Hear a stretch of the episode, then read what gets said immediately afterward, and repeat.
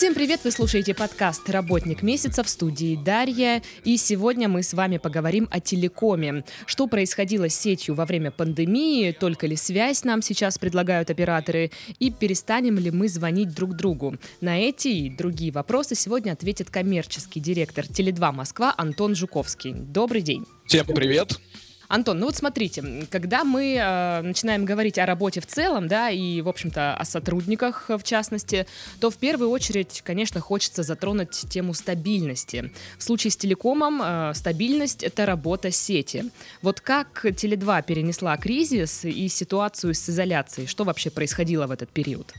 Ну, э, наверное, все то, что свойственно, наверное, сильным и большим компаниям, какое, наверное, и представляют э, телекоммуникационную отрасль в Российской Федерации, это использовать любую ситуацию для того, чтобы усилить свои позиции. Вот э, я думаю, что и мы, и наши партнеры по рынку воспользовались ситуацией с пандемией как раз для этого. То есть, безусловно, клиентский опыт, э, клиентский путь и вообще в целом а, ситуация с потреблением а, во время пандемии очень сильно изменилась.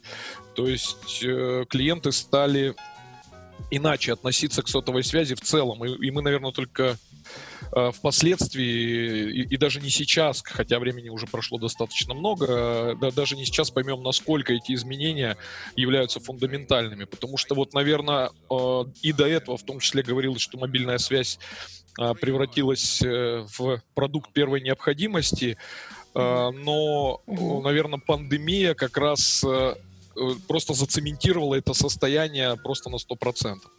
Вот. Безусловно, а, все это привело к тому, что наши клиенты стали потреблять больше, стали потреблять больше э, мобильного интернета в первую очередь. Это, наверное, логично, да, потому что э, все те э, сервисы, которые раньше воспринимались Э, как э, в большей степени как развлекательные, как, как хобби, да, во время пандемии стали жизненно необходимыми, да, то есть для того, чтобы работать удаленно, для того, чтобы правильно и хорошо выполнять свои обязанности, вдруг резко потребовалось очень много мобильного интернета.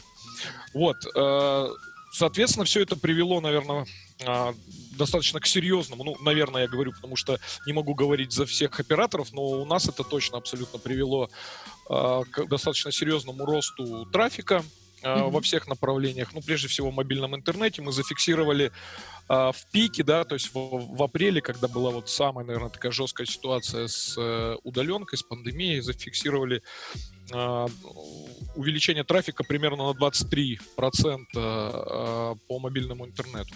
Но что самое интересное, и это мы тоже вот отметили и для себя а, немножко так, э, как можно сказать, удивились, да, это то, что рос не только трафик мобильного интернета, но и голосовой трафик. Хотя последнее время голосовой трафик постепенно снижается, да, ну, у всех операторов э, люди все больше и больше уходят в дату, и даже голосовые сервисы, да, постепенно переходят в э, мобильный интернет, это WhatsApp, там, mm-hmm. Telegram и так далее. Вот, тем не менее, голосовой сигнальный трафик в, во время пандемии тоже вырос. То есть у нас он вырос э, порядка на э, цифру на 10%.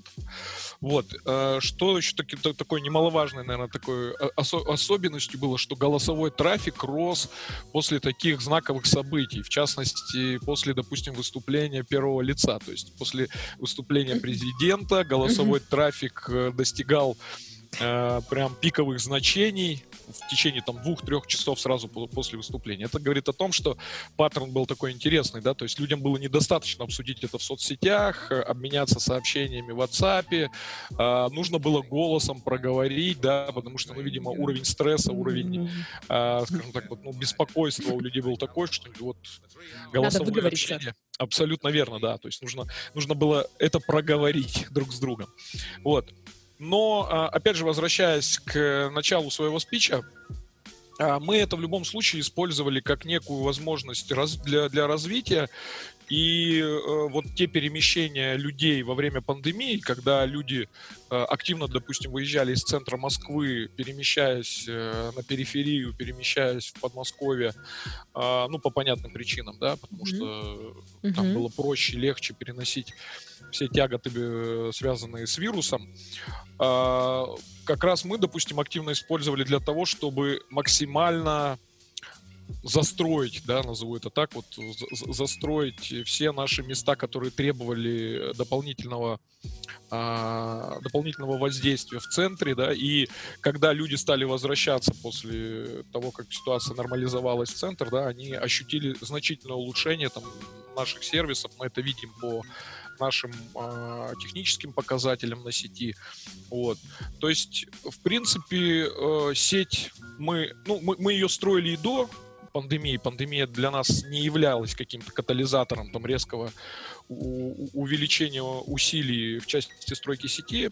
Вот. Но, безусловно, скорректировались по тому, где необходимо прежде всего клиенту получать mm-hmm. качественную связь и усилили э, свое воздействие именно в этих областях. Mm-hmm. Ну вот, эм, что касается работы сотрудников, а, по поводу вот рабочего дня, скажем так, до пандемии и после, вот вообще он как-то стал отличаться?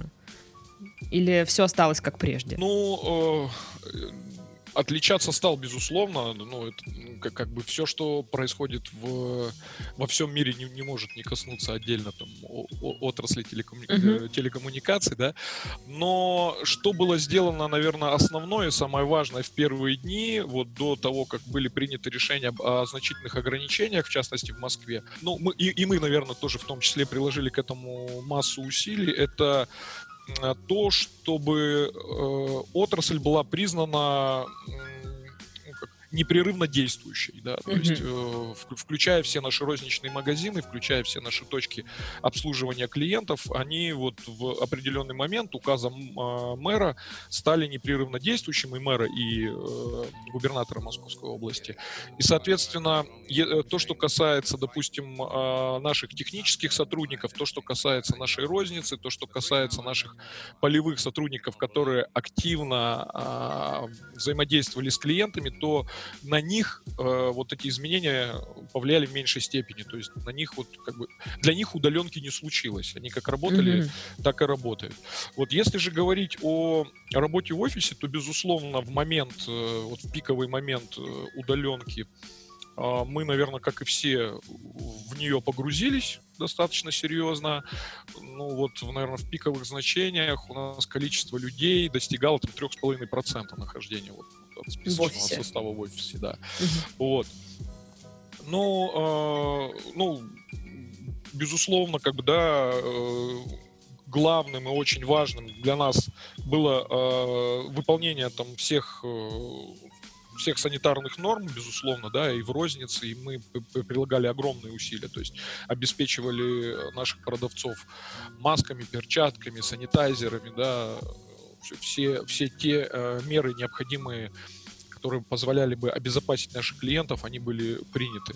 Вот. Ну и постепенно с э, улучшением ситуации в общем, да, как, как только снижались эти вот меры, э, призванные всех нас увести на карантин, да, у нас а наши сотрудники в офисе тоже активно возвращались, и можно сейчас вот констатировать, что 100% наших сотрудников, э, несмотря на то, что на самом деле там и в отрасли, и на рынке ситуация очень разная, есть компании, которые для себя приняли mm-hmm. стратегии, допустим, оставаться на удаленной работе до конца года в том числе, да, mm-hmm. и кто-то там до сентября. У нас, начиная, наверное, с июля, ну, процесс активного возврата сотрудников в офис э, начался, и сейчас он закончился. То есть сейчас 100% сотрудников операционной компании Теле2 в Москве э, работают на своих местах. Угу.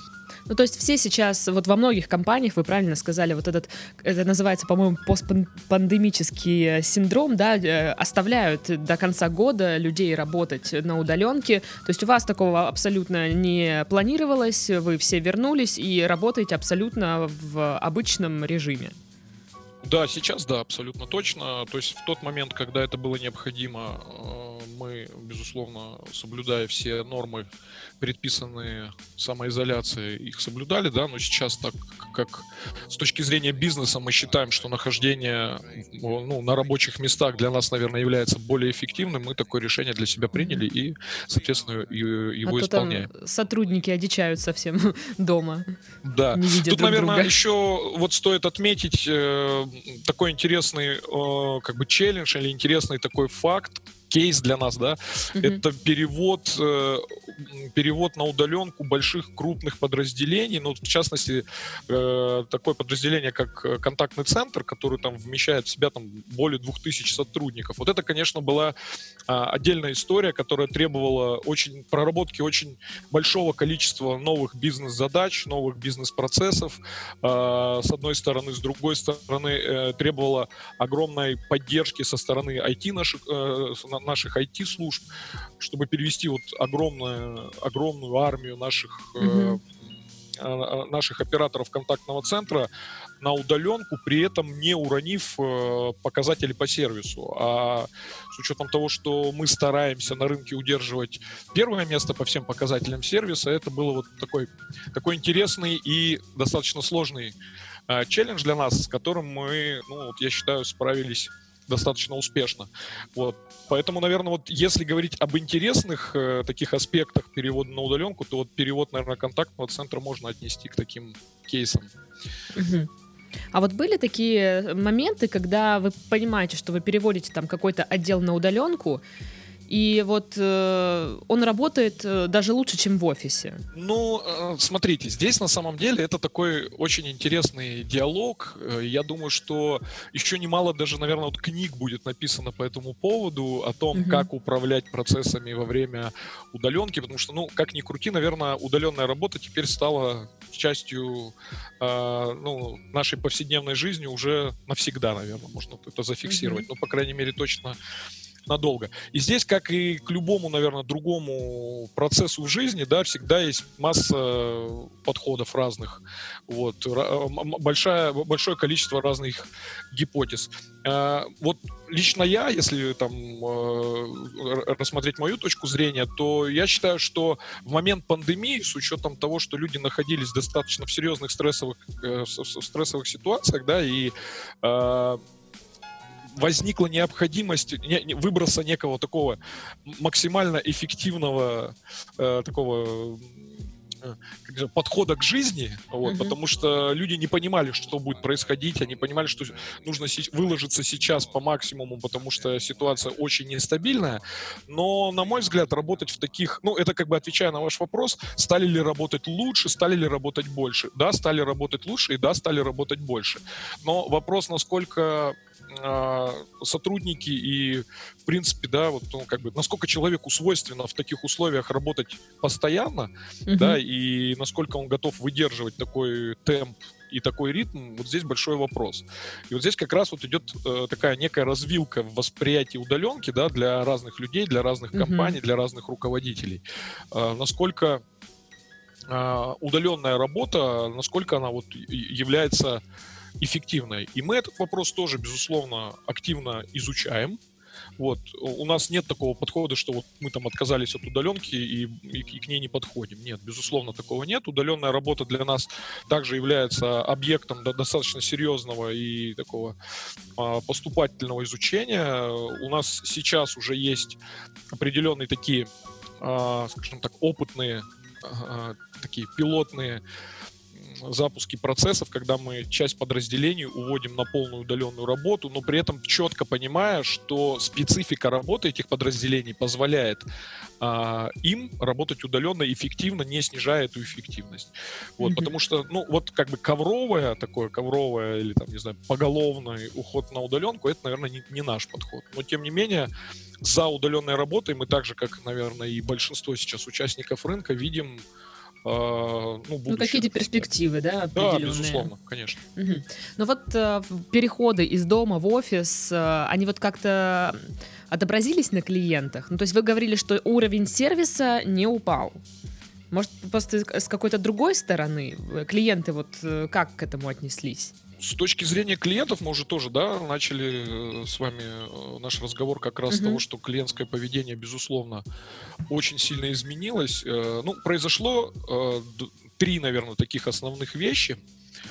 Первое, клиенты переместились активно и переместились настолько, что сейчас уже по прошествии там двух-трех месяцев после там, скажем так, пиковой, э, пикового воздействия вируса, да, там пандемии и всего остального, э, часть э, клиентов так и не вернулась.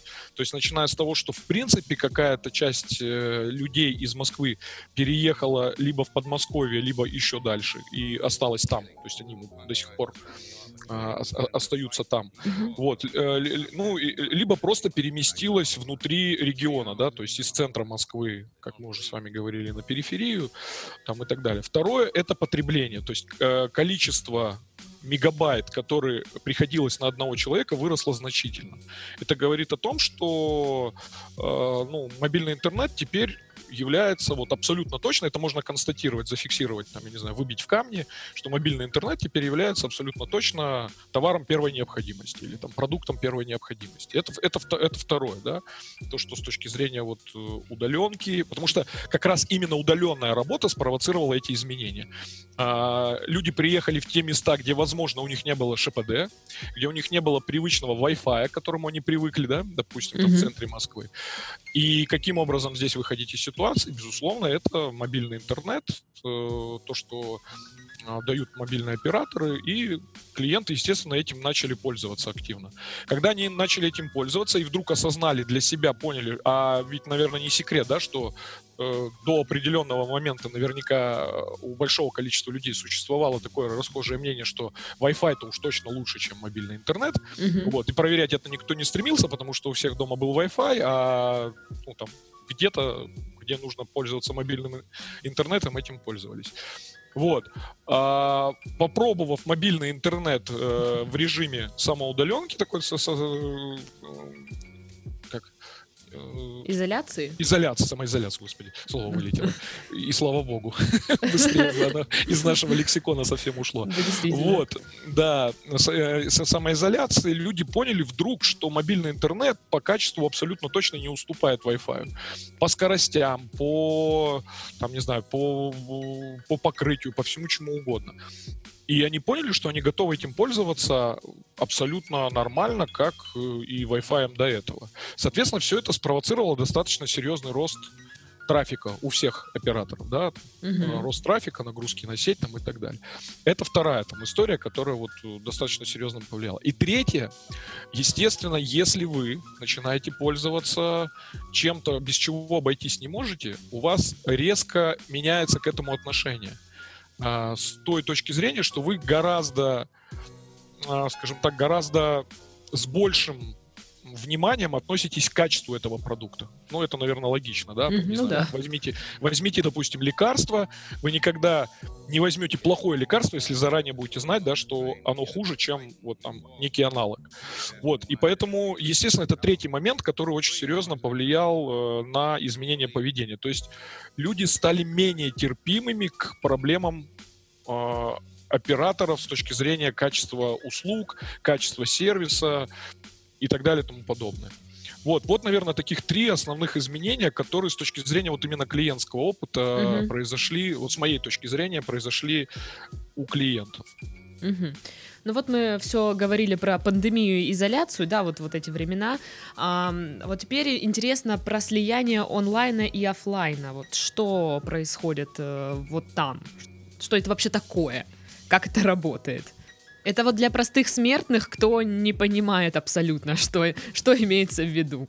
Ну, давайте тогда, наверное, расшифруем офлайн и, и онлайн, если уж мы, как говорится, ну, не, не для простых смертных, а для людей, которые просто занимаются ну, чем-то интересным, да, да. просто не в сфере, не в сфере развития розницы, да.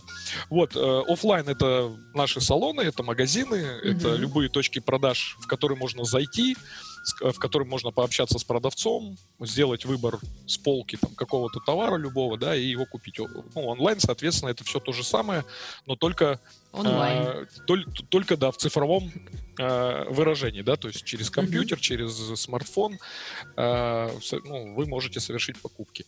Каким образом э, слия э, э, эти два больших сегмента сливаются? Ну, здесь масса кейсов. Вот. Ну, в частности, давайте я, наверное, расскажу вам э, два основных, которые происходят, вот, которые происходят у нас в компании. Первый — это э, ну, это а, а, вот как бы процессы, которые вообще никак не связаны ни с пандемией, ни с э, вирусом, там, mm-hmm. да, это, это, это то, что начало происходить гораздо раньше. Э, допустим, э, видят, э, что клиенту гораздо удобнее совершать покупки, применяя и офлайн походы в магазин и э, осуществляя вы, выбор в интернете, уловив эту тенденцию, в свое время мы разработали э, новый формат магазина, который называется у нас э, в Теле2 называется э, формат салона 3.0, вот, который учитывал эту особенность. В чем он выражается? В, во всех наших салонах 3.0 установлены так называемые тач-панели, когда человек, приходя а, в наш салон, а, взяв в руки и, скажем так, ну, пощупав, да, угу.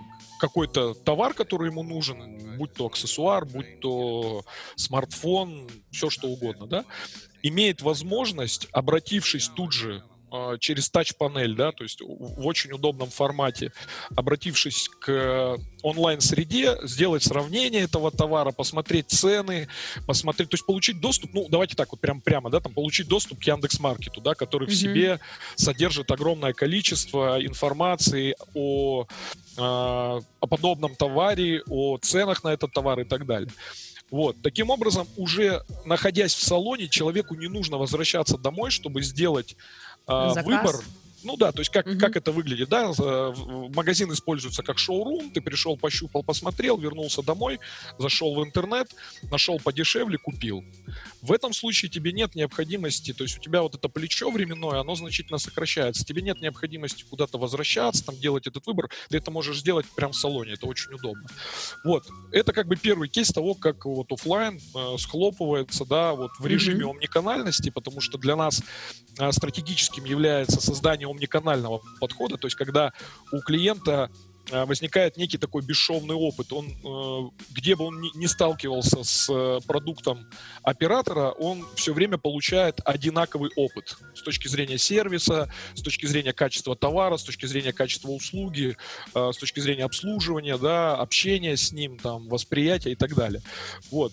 А второй, наверное, такой очень сейчас э, становящимся таким трендом и э, мейнстримом рынка, да, это опыт э, саморегистрации, когда, по сути, сим-карта уходит из вот такой категории того, что нужно обязательно подключать в салоне. То есть сим-карту ты можешь человеку предложить где угодно, бесплатно, платно, там в разных абсолютно разных э, интерпретациях, и человек сам осуществляет подключение с помощью своего смартфона.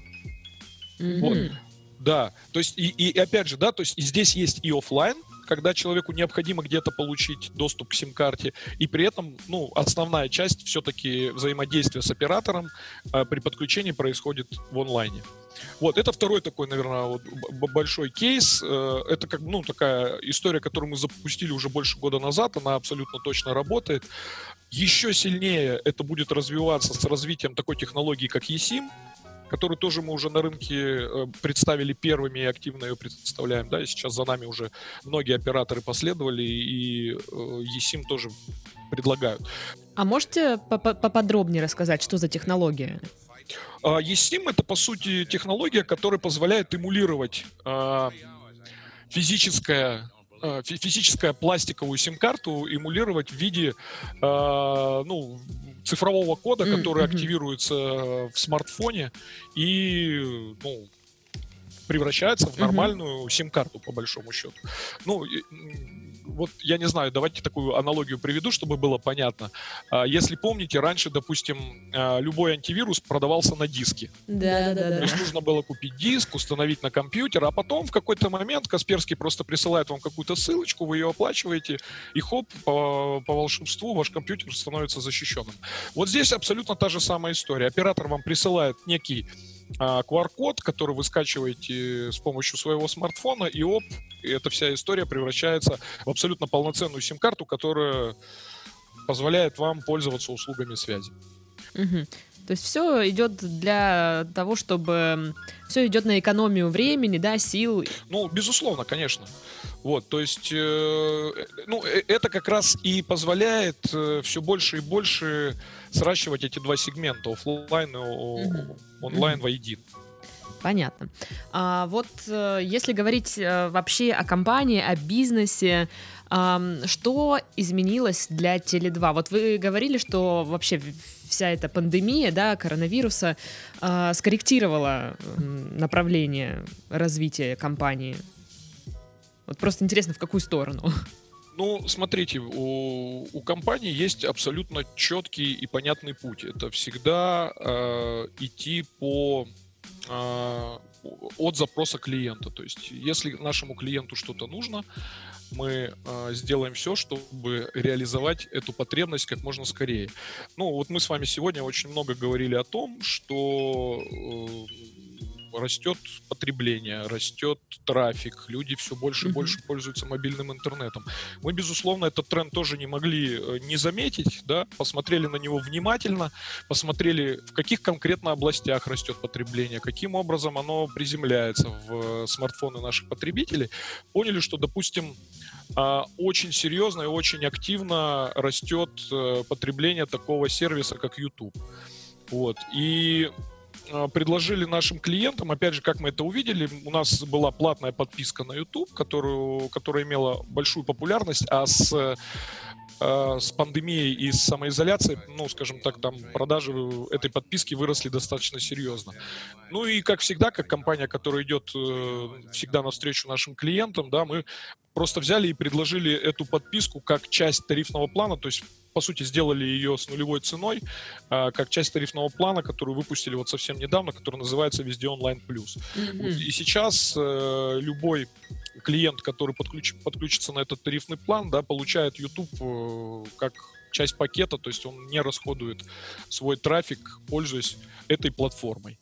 Вот. Также, допустим, понимая, что потребление растет, в том числе голосовой трафик и интернет, мы запустили такую услугу, как выгодно вместе, допустим, то есть, которая позволяла получить выгоду не только клиенту непосредственно, но еще и тем людям, которые окружают этого клиента, членам семьи, друзьям, родственникам любым. Вот. Э, ну, просто получая скидку на услуги связи, э, которые, как бы, которыми пользуются угу. клиенты. Вот. Э, очень активно в, во время пандемии развивалась история с киберспортом, с, со стриминговыми платформами, которые э, геймеры там активно, э, скажем так, продвигают, опять же, да, там на том же Ютубе и так далее. Э, это тоже осталось незамеченным с нашей стороны. Мы запустили такой, такое предложение, как тарифный план игровой, который э, разработан совместно с World of Tanks и э, предлагает э, игрокам да, получить не только прекрасный там мобильный интернет да, от Теле2, но еще и э, пропуск на различные мер- мероприятия, эксклюзивную боевую технику от э, World of Tanks. Uh-huh. Вот. Uh-huh. А, также, раз, ну, опять же, про- продолжая да, э, историю а, с геймингом, да, и мы увидели, что действительно там за пандемию рост индустрии, а уже можно, наверное, гейм, э, гейминговую, э, как бы, гейминговую платформу назвать такой большой серьезной индустрией, да, э, там рост прогнозируется более чем на 13%, да, то есть mm-hmm. цифры там уже 77 миллиардов долларов в год. То есть это очень такие серьезные, очень, очень, становится очень серьезным игроком, да, с точки зрения клиентской базы. Вот, и, и нами была разработана целая платформа для тех, кто пользуется мобильными э, играми, да, мобильными приложениями для для гейминга, да, мобильная платформа э, Cyber которая позволяет а, помимо того, что ну, там, проводить различные турниры, и причем не просто турниры, а мы э, устраиваем для наших игроков э, турниры с определенными даже призовыми фондами, которые с каждым годом растут, да, с учетом развития э, этой индустрии, но и позволяет э, развивать э, стриминг на этой платформе, то есть те игроки, которые готовы э, активно продвигать да, игры для своих скажем так, подписчиков, да, они mm-hmm. могут это делать вот на нашей платформе абсолютно свободно и очень удобно. То есть, получается, вы захватили как бы и просто ребят, которые любят поиграть, да, там фанаты тех же World of Tanks, и прям гипер, э, киберспортсменов. Ну да, безусловно, потому что ну, для нас, как для оператора, безусловно, интересны как киберспортсмены, так и их аудитории, которые, как известно, сейчас э, очень активны э, в, то есть, с точки зрения и, и, и покупательской способности и так далее. Поэтому, безусловно, конечно, нам интересны эти аудитории в первую очередь. Ну, честно говоря, для меня прям сюрприз, что вот говорите, а, голосовой трафик тоже растет. Я думала, что все уже, а, не знаю, даже не смсятся, а чатятся там, да, все вот в этих мессенджерах переписываются. Ну, чтобы звонки продолжались, для меня это вот реально удивление большое. Вот, и прям интересно, что неужели мы вот не перестанем пользоваться голосовыми ну, вот, звонками, скажем так? Ну, конечно же, мы не перестанем пользоваться голосовыми звонками. Ну, просто снизится, может, когда-то этот трафик. Тут нужно же понимать, что э, голосовые звонки могут просто быть реализованы по-разному. То есть, если мы говорим о сигнальном трафике, который пропускает, ну, то есть такая стандартная история голосового вызова через э, стандартная, там, да, аплет э, на смартфоне. Тут, наверное, конечно, постепенно э, вот будет уходить и постепенно, наверное, вот, вот, вот эта история, она будет становиться, ну, скажем так, все, все, все она ее... На, на убыль пойдет. Пойдет на убыль, да, спасибо. В очередной раз вы мне помогли с нужным словом. Вот. А, но это же не говорит о том, что люди перестанут общаться голосом. Вы же прям вот в своем предложении прям э, нарисовали такую карту и, и, и такую дорогу того, куда это все будет уходить. Все это будет уходить в дату. То есть э, люди будут продолжать общаться голосом. Э, вот, знаете, приведу вам пример э, того, как общается, допустим, мой младший сын. Он записывает голосовые, голосовые. сообщения в WhatsApp и отправляет их как бы в ленту. То есть не звонит через WhatsApp, uh-huh. а отправляет голосовые сообщения. Ему в ответ его друзья точно так же отправляют сообщения. То есть вот, вот такой вот новый вариант голосового общения. Ну, как ну тут же мы же мы же очень социальные существа, да, люди, и mm отказаться полностью уйти в цифру, как роботы, общаясь только там двоичным кодом, для нас неинтересно. Нам нужно слышать эмоции, нам нужно воспринимать эти эмоции, и голосовое общение оно никуда не уйдет. Вот то, что голосовое общение безусловно все больше и больше уходит в дату, это это точно абсолютно, и этот процесс будет продолжаться. Вот, mm-hmm. И постепенно, постепенно, конечно же, э, мессенджеры, какие-то новые, которые, которых, о которых мы сейчас, наверное, даже и не знаем, какие-то новые приложения, я не знаю, вот, уйдем мы все с вами в какой-нибудь условный VR через три года и будем общаться голосом там, да. Вот пока mm-hmm. сейчас это кажется каким-то фантастическим сценарием, но вот тем не менее. Поэтому голосу быть, голос никуда не уйдет, но голосу быть но ждать, из- наверное, в большей степени. Угу. А, ну что ж, тогда в завершении подкаста хотелось бы узнать, вот к, какие направления вы планируете развивать и вот э, какое будущее видите для компании и для телекома вообще в принципе? На наш взгляд, мы на рынке делаем все правильно, и здесь, наверное, мы планируем продолжать э, нашу стратегию. Вот. Но если говорить в целом для отрасли, для рынка, да, наверное, в целом, да, сейчас крайне важно любому игроку на рынке быть максимально гибким. А, сейчас э, такое время, когда, ну и, и, и здесь свою роль играет, безусловно, и ситуация с ковидом, но и не только, да. То есть технический прогресс сейчас приобретает э, э, такой характер, когда разработка какого-то долгого-долгого-долгого там решения может привести к тому, что к тому моменту, когда это решение будет реализовано и разработано, оно просто уже морально устареет.